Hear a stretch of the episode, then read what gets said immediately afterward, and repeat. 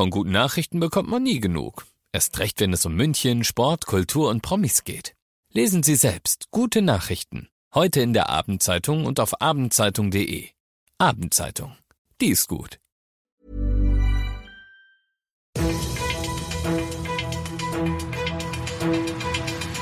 95 5 Charivari, das München Briefing, Münchens erster Nachrichtenpodcast. Mit Christoph Kreis und diesen Themen. Die CSU im Stadtrat verlangt lückenlose Aufklärung zum Thema Impfen und wird das was mit der Fußball-EM in München, ja oder nein? Jetzt spricht der UEFA-Boss.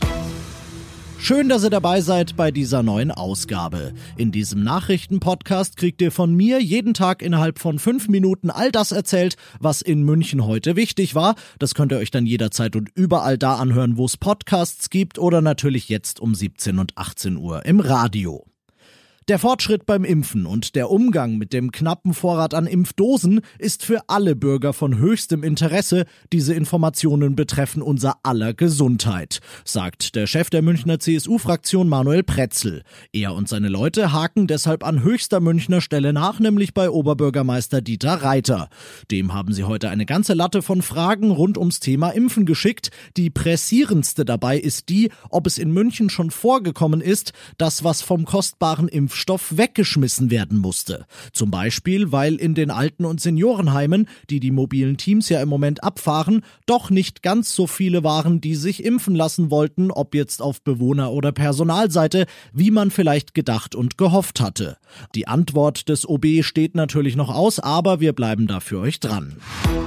In den letzten Tagen ist viel spekuliert worden und jetzt hat der Mann, der das Sagen hat, endlich mal Klartext gesprochen. Alexander Tscheferin, der Präsident der UEFA, plant weiterhin trotz Corona mit einer Fußball-EM im Sommer und zwar in zwölf Städten in zwölf Ländern.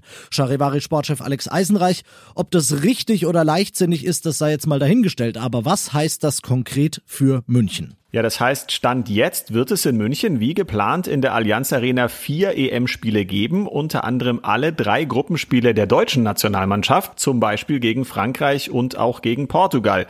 UEFA-Präsident Schäferin sagt, wir fühlen uns verpflichtet, das Turnier wie geplant in zwölf Städten auszutragen. Ich bin optimistisch, dass sich die Pandemielage ändert. Ja, und genau das ist ja der springende Punkt. Nur wenn sich die Lage wirklich deutlich verbessert, ist so eine europaweite EM eigentlich denkbar.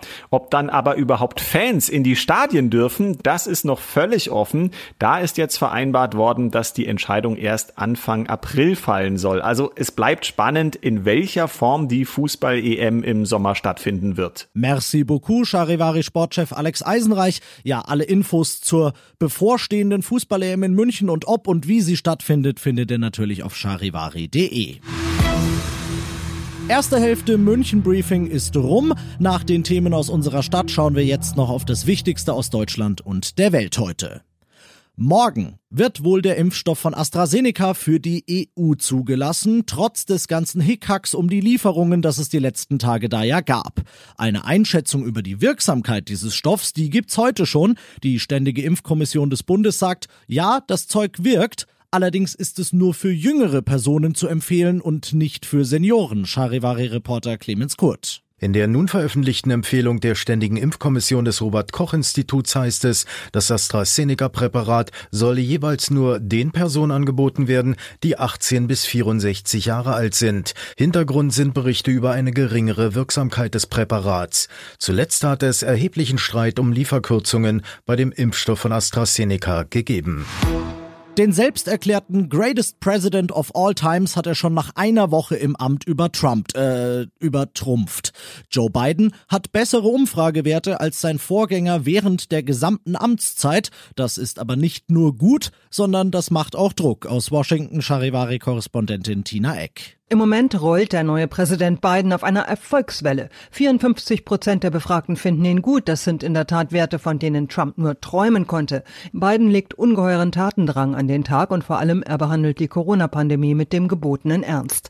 Allerdings spiegeln auch die Zustimmungswerte die tiefe Spaltung im Land wider. Fast alle Demokraten sind von Biden begeistert, aber nur 15 Prozent der Republikaner finden ihn gut. In jedem Fall muss Biden monumentale Erwartungen erfüllen. Und das noch zum Schluss. Die Schneemassen der letzten Tage, die tauen heute weg wie nix. In den Alpen, da wird das gerade wirklich ein Problem, denn in Kombination mit dem Regen sorgt das für Hochwasser. Das kriegen wir in München aber nicht, sagt der Deutsche Wetterdienst. Stellenweise kann die Isar mal übertreten, aber so ganz allgemein kann das Flussbett das sehr gut puffern, sagt der. Ihr könnt also weiter guten Gewissens dort spazieren gehen. Ich bin Christoph Kreis, wünsche euch dabei ganz viel Spaß. 95 5 Charivari, das München Briefing. Diesen Podcast jetzt abonnieren bei Spotify, iTunes, Alexa und charivari.de. Für das tägliche München Update zum Feierabend. Ohne Stress, jeden Tag auf euer Handy.